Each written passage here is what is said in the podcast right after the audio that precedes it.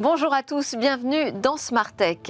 Qu'ont les pionniers à nous apprendre sur les révolutions en cours? Nous le verrons bien dans cette édition de Smart Tech puisque j'en reçois deux aujourd'hui. Tout d'abord, un des premiers euh, investisseurs, entrepreneurs dans la blockchain en France. Je l'interrogerai en particulier sur euh, ce qu'il pense de ce Web3 en construction, quelle est la véritable valeur de ce futur web? Et ensuite, je recevrai euh, Patrick Robin qui s'est converti de défricheur à euh, accompagnateur de start-up. Il viendra d'ailleurs avec euh, l'une d'entre elles qui l'a aidé à lever des fonds, une start-up euh, qui permet de venir en soutien des médecins. Mais le sujet général sera celui du financement, le nerf de la guerre pour les start-up.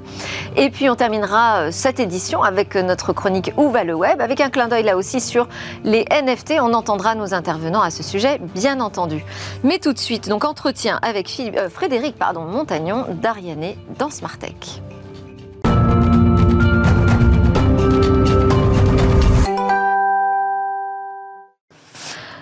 Bonjour à tous. Donc, grand entretien aujourd'hui avec Frédéric Montagnon. Merci beaucoup d'être avec nous, Frédéric.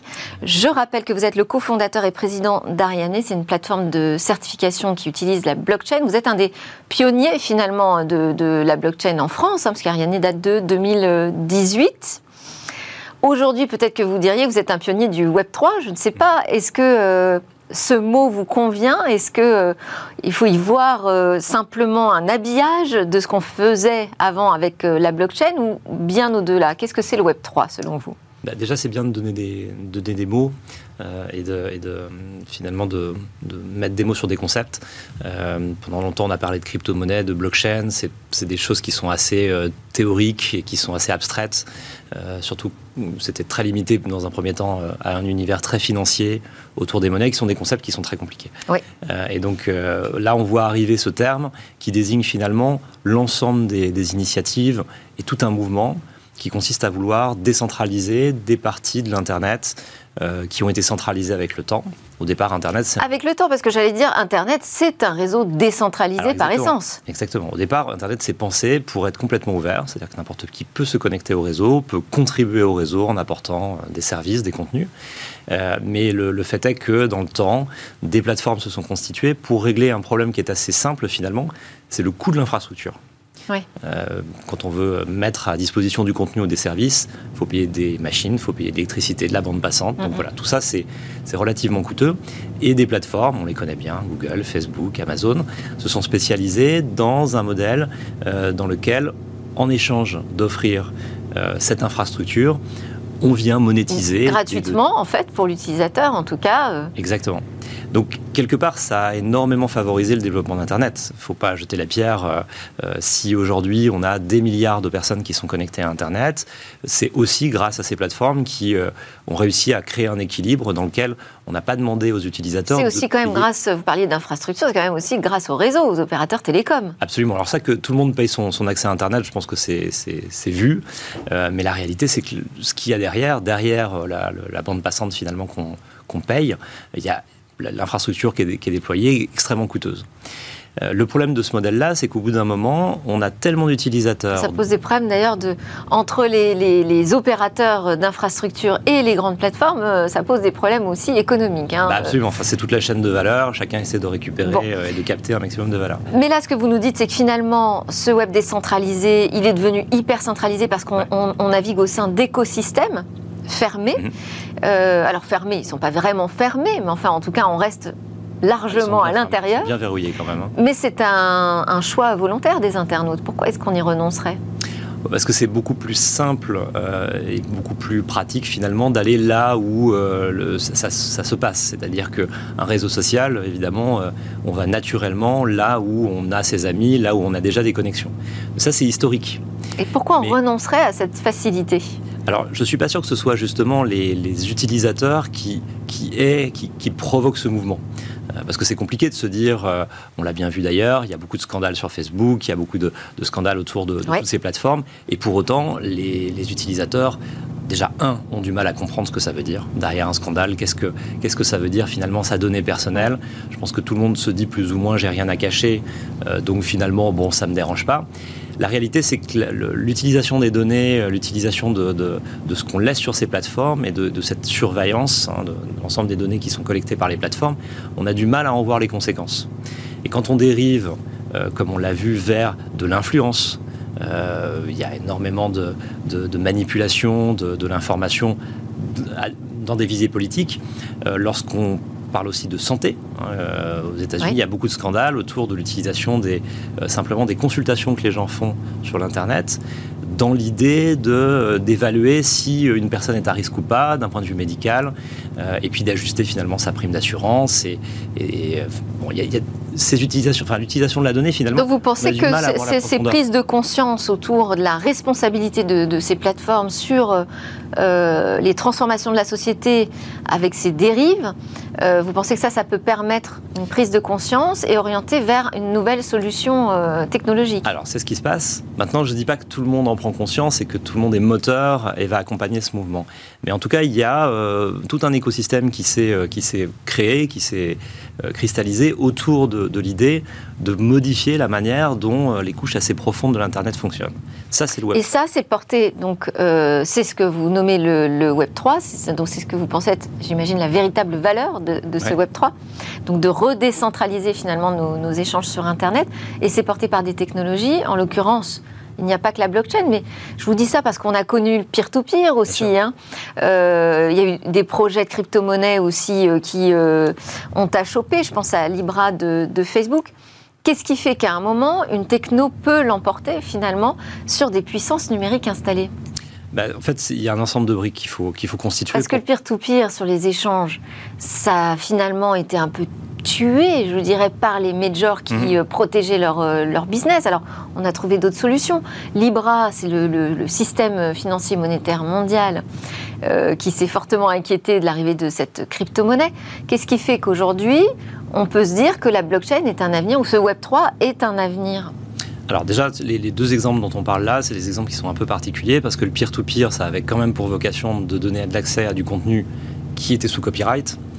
Euh, c'était pas sa vocation. Ça a servi à ça aussi. Ça a servi à ça, je suis d'accord, mais, mais globalement, c'était quand même des plateformes d'hébergement de contenu.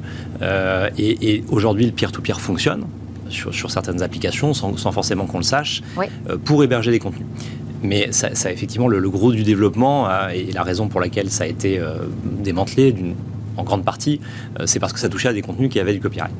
Euh, sur, sur la partie monétaire, c'est encore un autre sujet. Franchement, la problématique de la souveraineté monétaire des États, enfin, c'est vraiment un sujet compliqué. Donc ça, je les mettrai un petit peu de côté.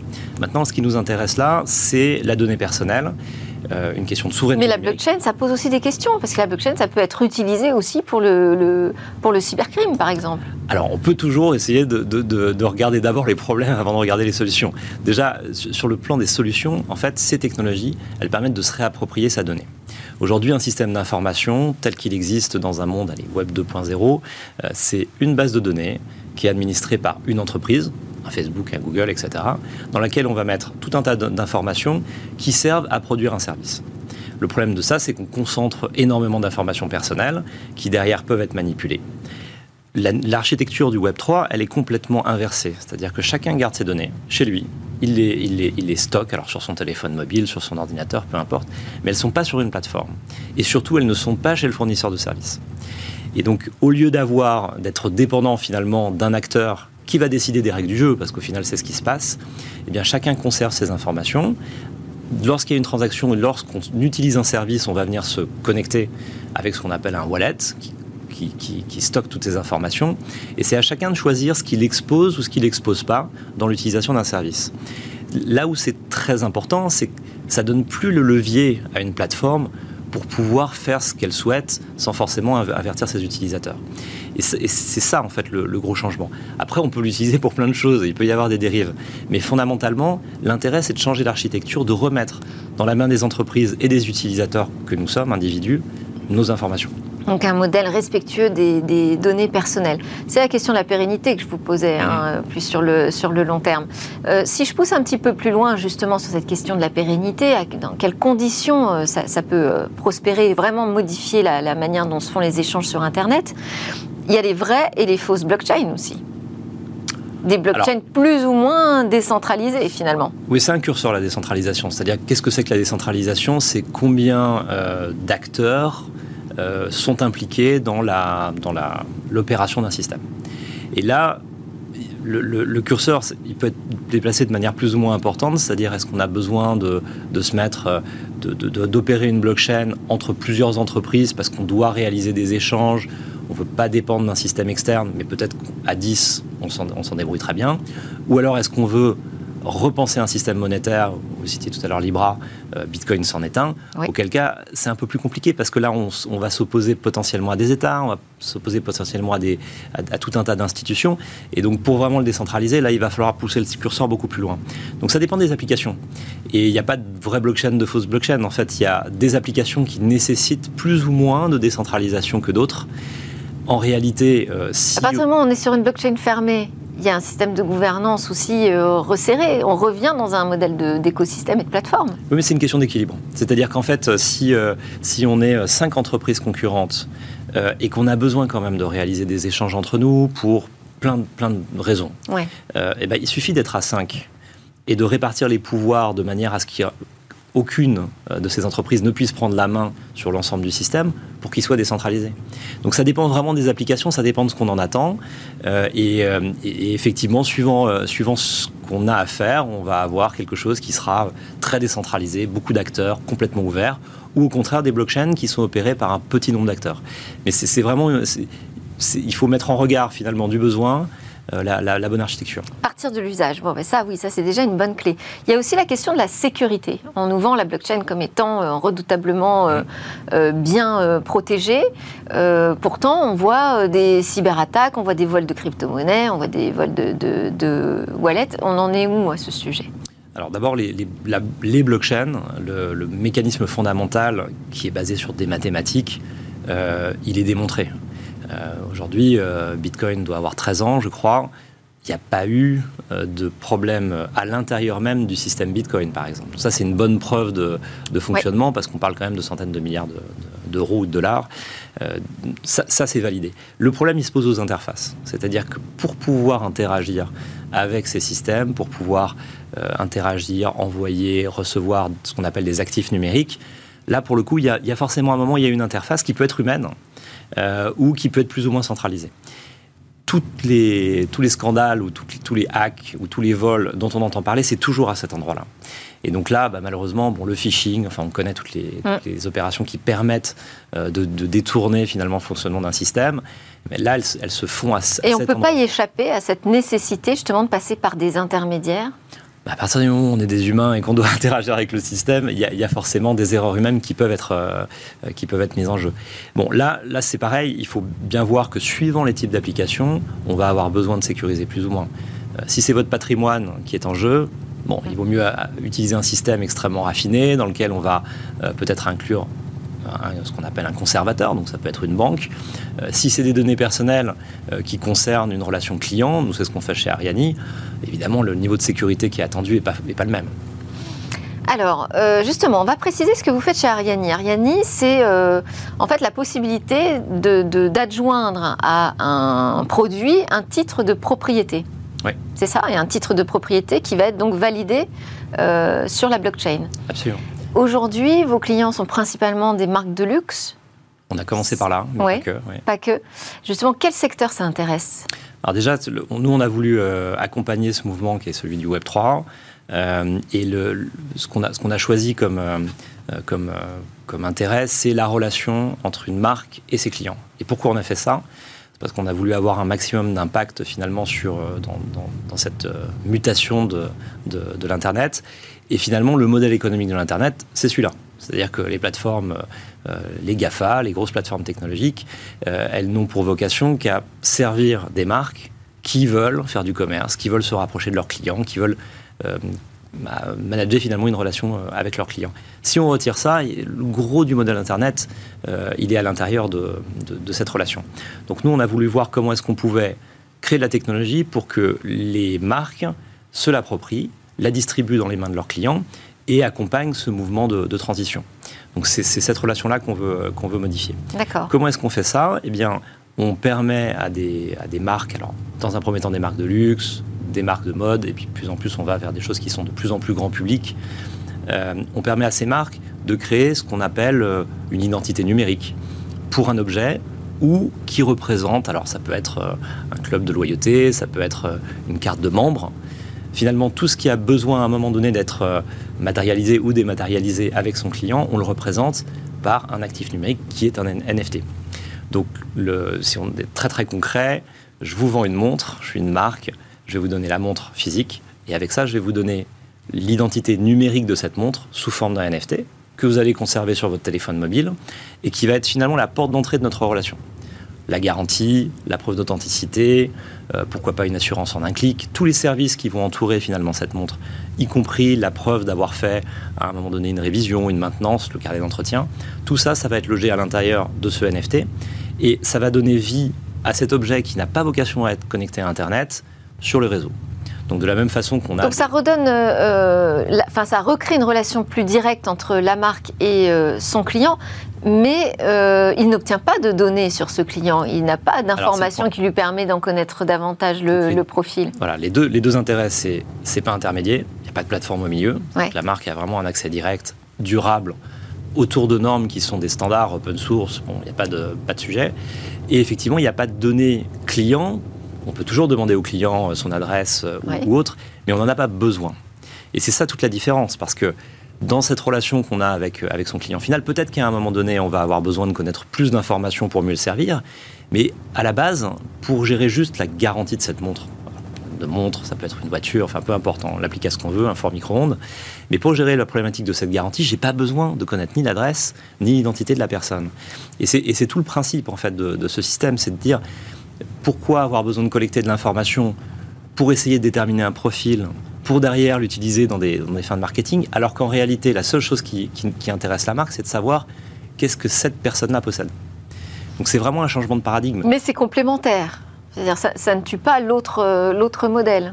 Alors ça ne tue pas l'autre modèle dans le sens où il y a aussi la découverte, c'est-à-dire euh, comment est-ce que je, recrute des nouveaux clients, comment je, je, crée mon image de marque. Ça oui, mais ça, sur ces sujets-là, finalement, on n'a pas forcément besoin d'avoir beaucoup d'informations personnelles non plus.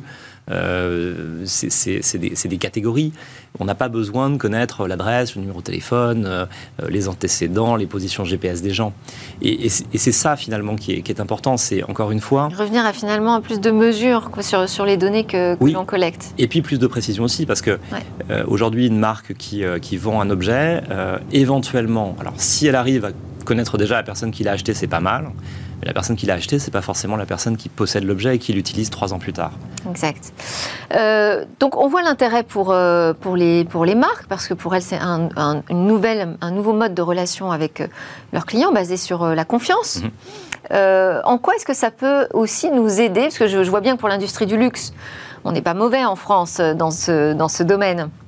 Donc euh, peut-être qu'on pourrait même être pionnier et, euh, prendre des parts significatives dans, ce Web 3 euh, du côté de l'industrie du luxe français. Mais est-ce que ça peut aider au-delà du luxe les autres entreprises françaises à se démarquer, devenir de nouvelles formes de puissance numérique dans le Web 3 est-ce bah, que c'est une seconde chance pour notre souveraineté? Ah, Alors complètement. Enfin, moi, je, si on part sur le sujet de la souveraineté, il y a plusieurs façons d'envisager la résolution de notre dépendance à des plateformes techniques, technologiques soit on se dit que la régulation va euh, finalement euh, organiser euh, le marché.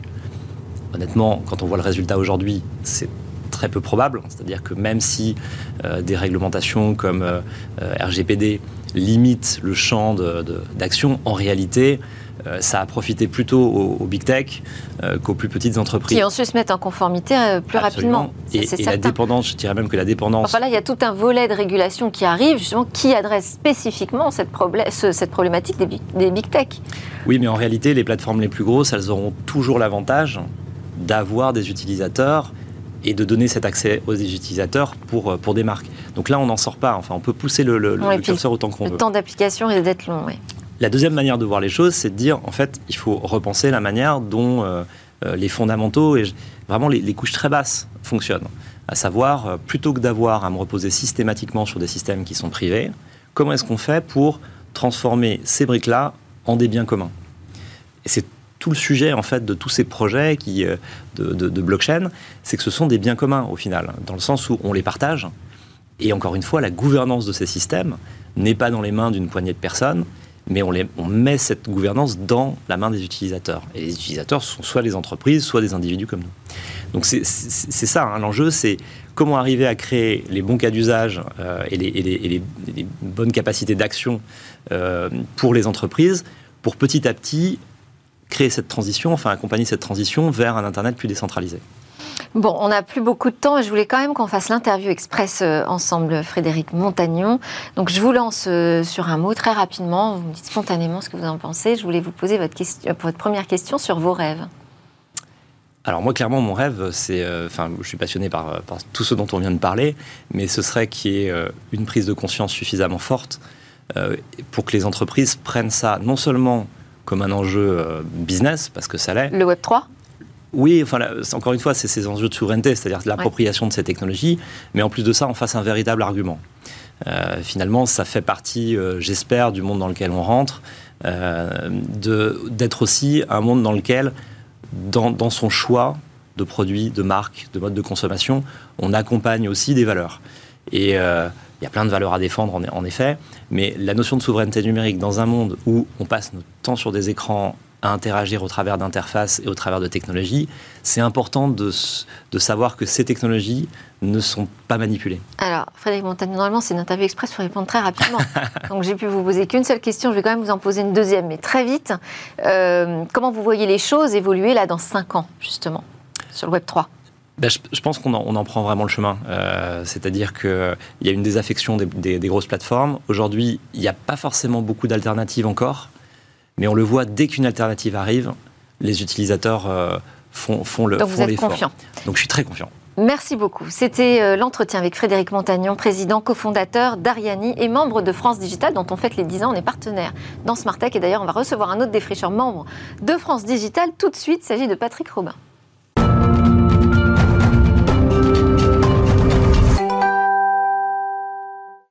Vous voilà de retour sur le plateau de Smartech. Vous regardez cette quotidienne qui vous parle du monde de l'innovation, de la société numérique et des startups, bien évidemment. Et j'ai le grand plaisir d'être en compagnie de deux pionniers de l'Internet. Frédéric Montagnon, cofondateur, président d'Ariani, membre de France Digital, et euh, rejoint désormais par Patrick Robin, autre pionnier donc de l'Internet français, qui accompagne maintenant des entrepreneurs de la tech dans leurs opérations de levée de fonds. Et vous êtes d'ailleurs venu avec Benjamin Grelier à vos côtés, directeur général de Pozos, que vous avez aidé à euh, réussir sa levée de fonds, réaliser sa levée de fonds de 10 millions d'euros. Bonjour et bienvenue à tous les deux.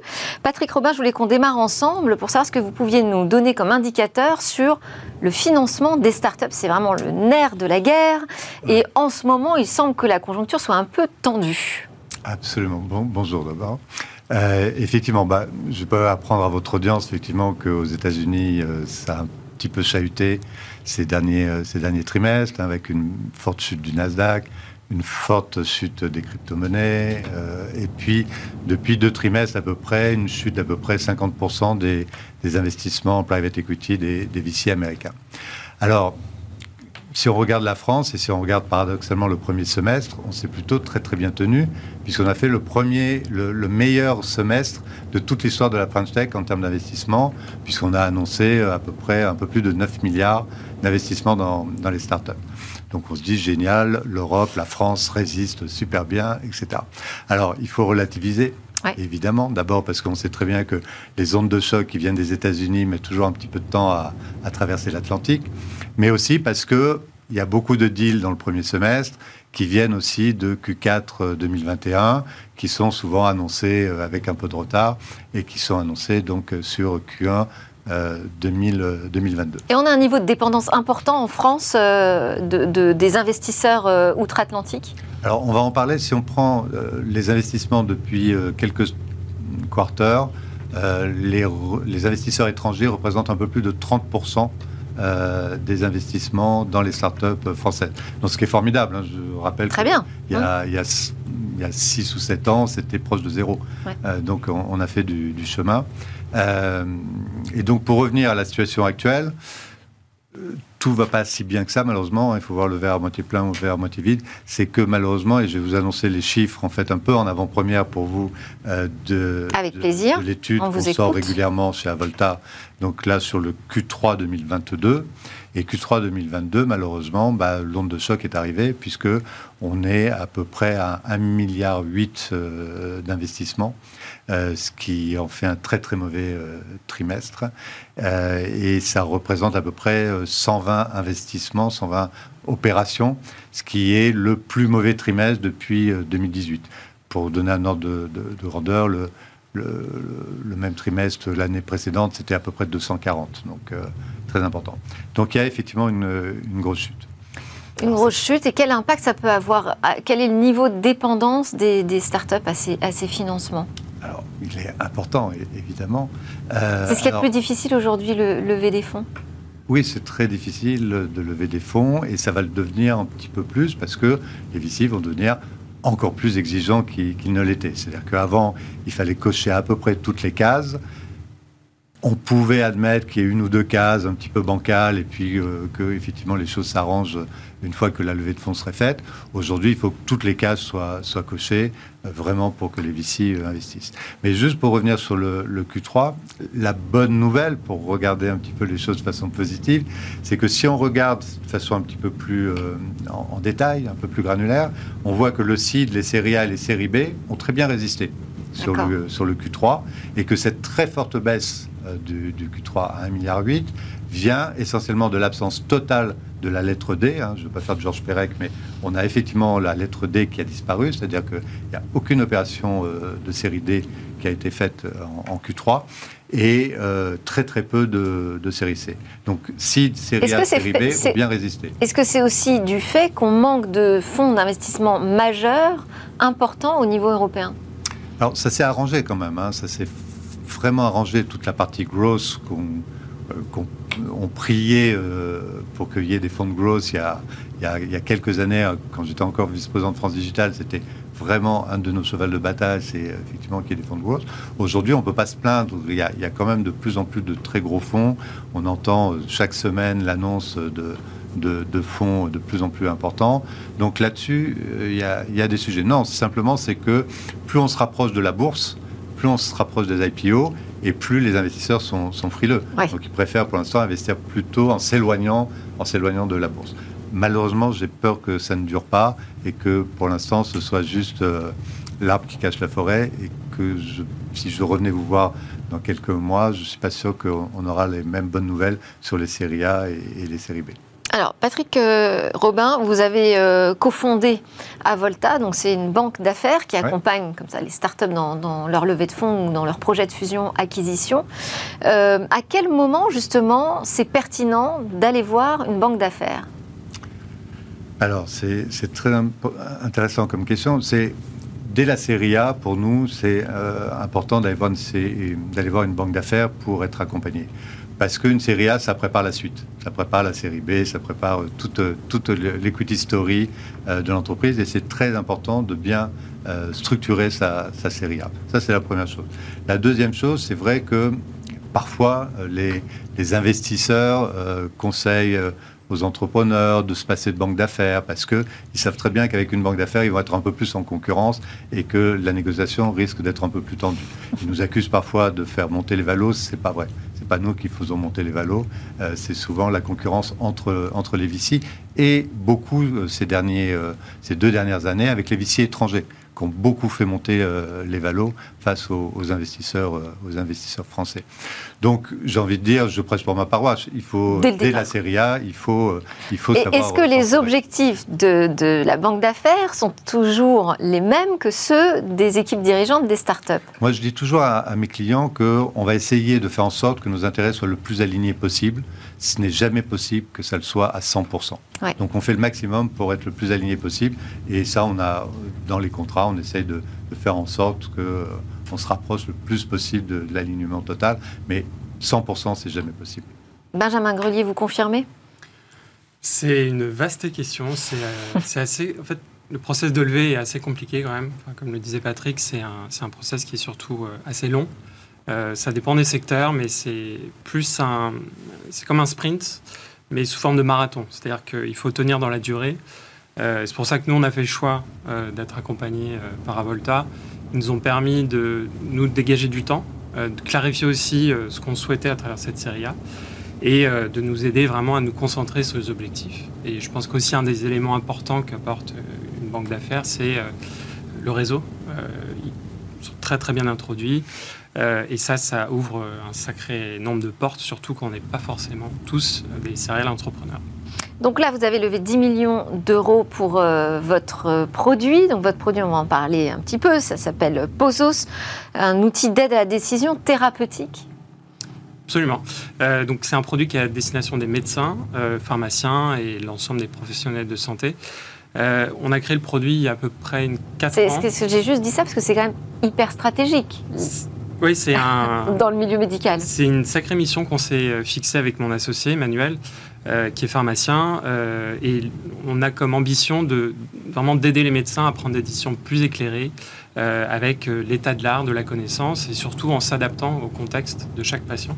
ce qui est aujourd'hui une vraie gageure. Qu'est-ce que vous, enfin, vous partez de quelle base de données pour les aider à prendre les bonnes décisions thérapeutiques? Oui, alors nous, on agrège à peu près 220 sources de données différentes que les médecins ont l'habitude de consulter.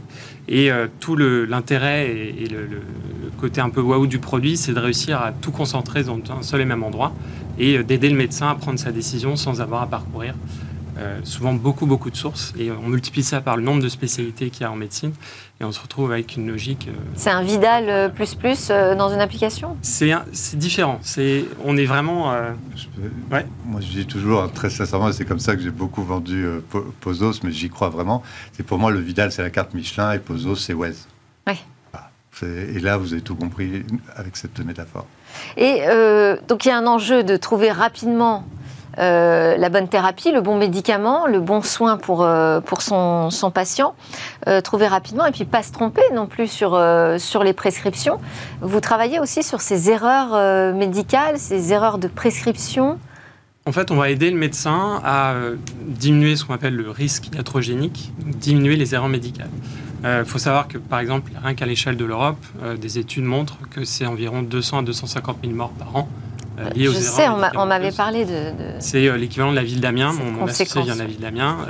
c'est monstrueux. et c'est certainement sous-évalué. Donc, les médecins. C'est du fait d'interaction entre des médicaments qui sont incompatibles. Des, des, incompatibilités des médicaments, ou bien aussi un patient qui se voit, son traitement adapté, sa pathologie change, du coup, bah, peut-être que ce médicament était plus au bon dosage, etc. Donc c'est un, un, effort constant et prendre le contexte du patient, c'est super important dans, dans, la prise en charge thérapeutique. Et comment euh, ça peut être à ce point personnalisé?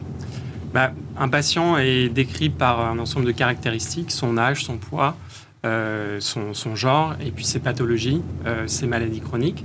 Et tout ça, ce sont des informations qui font partie des bases de données, qui font partie de la connaissance scientifique et sur lesquelles le médecin va s'appuyer pour établir. Donc il n'y a pas de données personnelles qui entrent dans cette application? Non, pas besoin. Pas besoin. On est en plein dans les, les medtech. Oui. Est-ce que, euh, Patrick Robin, il vous semble que ce secteur des medtech, de l'e-santé aussi, est en particulier un bon secteur pour investir? Bien sûr. Bah, dans les projections, en tout cas des, des, prochains trimestres, il y a forcément, dans un contexte un peu difficile, il y a forcément des verticales, des secteurs qui vont mieux s'en sortir que d'autres. Évidemment, en tête, on met euh, l'e-santé, donc tout ce qui est medtech. On met bien sûr tout ce qui est green tech aussi. Euh, on met tout ce qui est deep tech, euh, cyber, cybersécurité, etc. mobilité. Enfin voilà, il y a quand même des verticales qui vont mieux s'en sortir. Et d'une façon générale, mais ça c'est pas très surprenant, tout ce qui est B2B versus B2C. Et alors, vous nous avez donné des chiffres en avant-première sur la situation aujourd'hui quant au financement. Comment est-ce que vous voyez les choses évoluer? Alors, un, ce que je viens de vous expliquer, effectivement, que certains secteurs, eux, vont très bien s'en sortir. Vont mieux s'en sortir, oui. Deux, que les investisseurs vont devenir plus exigeants. Une des raisons qui fait que, effectivement, les investissements ont baissé aussi, c'est qu'il y a deux fois euh, sur ce trimestre, là, sur le Q3, deux fois moins euh, d'investisseurs euh, actifs que dans les trimestres précédents. Alors, pourquoi ils sont moins actifs et pourquoi il y en a deux fois moins, ce qui est quand même très important, c'est à la fois bah, que certains sont un peu attentistes. Euh, personne ne sait au niveau euh, géopolitique, macroéconomique ou sectoriel comment ça va évoluer dans les prochaines semaines, dans les prochains mois. Donc certains sont attentistes. Et puis d'autres n'ont juste plus d'argent. C'est-à-dire qu'ils sont eux-mêmes en train de lever leurs nouveaux fonds. Et de ce que j'entends euh, chez les LP, c'est qu'il y a un peu d'embouteillage. Parce qu'il y a beaucoup de fonds qui ont levé en 2018-2019, qui ont déployé très très vite, qui ont déployé en, deux ans, là où d'habitude ils auraient dû déployer peut-être en, quatre ans. Et donc du coup, ils se retrouvent sur le marché très vite. Et là, il y a une sorte d'embouteillage et euh, chacun attend un peu son tour. Donc ça explique aussi pourquoi euh, il, peut y avoir une, baisse d'activité de la part des VC. Et puis il y a aussi une baisse de deal flow, c'est-à-dire qu'il y a beaucoup aussi d'entrepreneurs qui disent oula, c'est pas le moment, je vais essayer de me débrouiller autrement et euh, je vais essayer de me financer par mes clients ou euh, réduire mes frais et gagner du temps et je reviendrai sur le marché un peu plus tard, comme on l'avait vu au début du, Covid, hein, où vraiment il y avait une chute du deal flow euh, très, très importante. Donc on est dans un moment à peu près équivalent à peu près équivalent, avec, je dirais, d'autres incertitudes qui, qui, planent. globalement, il va y avoir beaucoup de tours internes, c'est clair. Il va y avoir, comme je le disais tout à l'heure, de plus en plus d'exigences et d'attentes de la part euh, des investisseurs. Il est possible qu'on voit revenir des clauses de pacte d'actionnaires un petit peu plus dures que celles qu'on a connues ces deux, trois dernières années, que ce soit sur, les, sur des preferred stock euh, participating, euh, là où on pouvait négocier du non-participating ces deux dernières années, des clauses de ratchet peut-être un peu plus dures, etc. Mais qui est aussi une façon de ne pas dégrader les valorisations et de ne pas downsizer les, les valorisations. en tout cas, on peut féliciter euh, notre ami d'avoir levé des fonds dans ces conditions.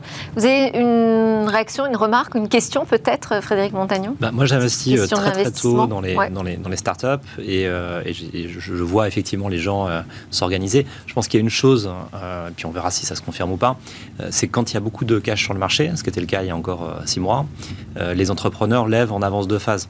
Donc, euh, on lève son premier tour alors qu'on n'a pas de produit, euh, on lève son tour suivant alors qu'on n'a pas de client. Enfin, tout ça, ça se décale beaucoup avec des montants qui sont levés qui sont beaucoup plus importants que ceux dont on a véritablement besoin. Donc, finalement, il y a du cash qui a été versé en avance.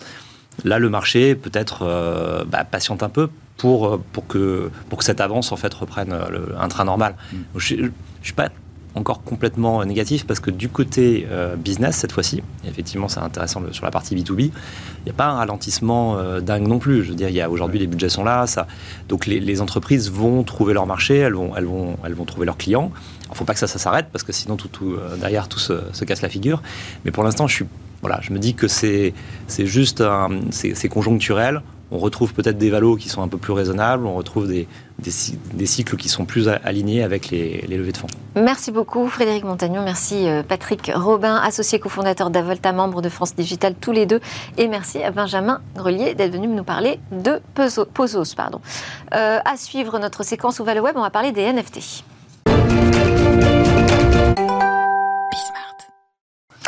Où va le web? C'est notre clin d'œil quotidien à ces devenirs possibles d'Internet. Aujourd'hui, c'est Comme Dubois qui va nous expliquer ce qu'est un NFT utilitaire et pourquoi ce serait si stratégique dans le futur. Salut à tous. Certains entrepreneurs sont convaincus que les NFT vont devenir la pierre angulaire du web de demain. C'est le cas de Clément Teki, le PDG de Capsule Corp Labs et cofondateur de la blockchain Ternoa. Capsule Corp Labs est une plateforme de création et de développement de NFT utilitaires. Contrairement aux NFT classiques qui représentent des objets de collection, les NFT utilitaires ont pour vocation d'aider à la capitalisation ou au financement des projets pour des startups ou des entreprises. Concrètement, ces jetons sont des tickets de participation à des ventes en gros pour lever des capitaux. Ils permettent à leurs détenteurs d'avoir accès aux futurs produits ou services développés par l'entreprise qui a émis ces NFT. Pour le moment, ces jetons utilitaires ne sont pas considérés comme des investissements car de nombreux pays n'ont pas de cadre réglementaire pour eux. Capsule Corp Labs a donc décidé de se positionner sur ce secteur. Elle propose aux startups un modèle business as a service en leur fournissant des moyens humains et technologiques afin de les accompagner dans le développement de leur NFT. Le projet lancé en mars 2022 vient de lever 7,3 millions d'euros. Capsule Corp Labs s'appuie aussi sur la blockchain Ternoa, un protocole open source et décentralisé développé depuis août 2020 par des Français. Dès le départ, cette blockchain a été bâtie dans le but de fournir une infrastructure spécialisée dans la création des NFT. Parmi ses premiers clients, la startup compte le quotidien 20 minutes, qui a lancé au printemps dernier 20 Mint, un magazine consacré à l'univers de la blockchain, financé et copiloté grâce à des NFT. Chaque détenteur d'un NFT peut par exemple siéger au comité éditorial virtuel de 20 Mint. Capsule Corp Labs accompagne aussi le géant de l'édition Editis ou les notaires d'Ille-et-Vilaine dans le développement de leur projet Web3. Alors, ces NFT utilitaires, c'est l'avenir ou pas, Frédéric Montagnon bah, C'est l'avenir, c'est surtout leur définition. C'est-à-dire, un NFT, c'est une preuve de propriété de quelque chose.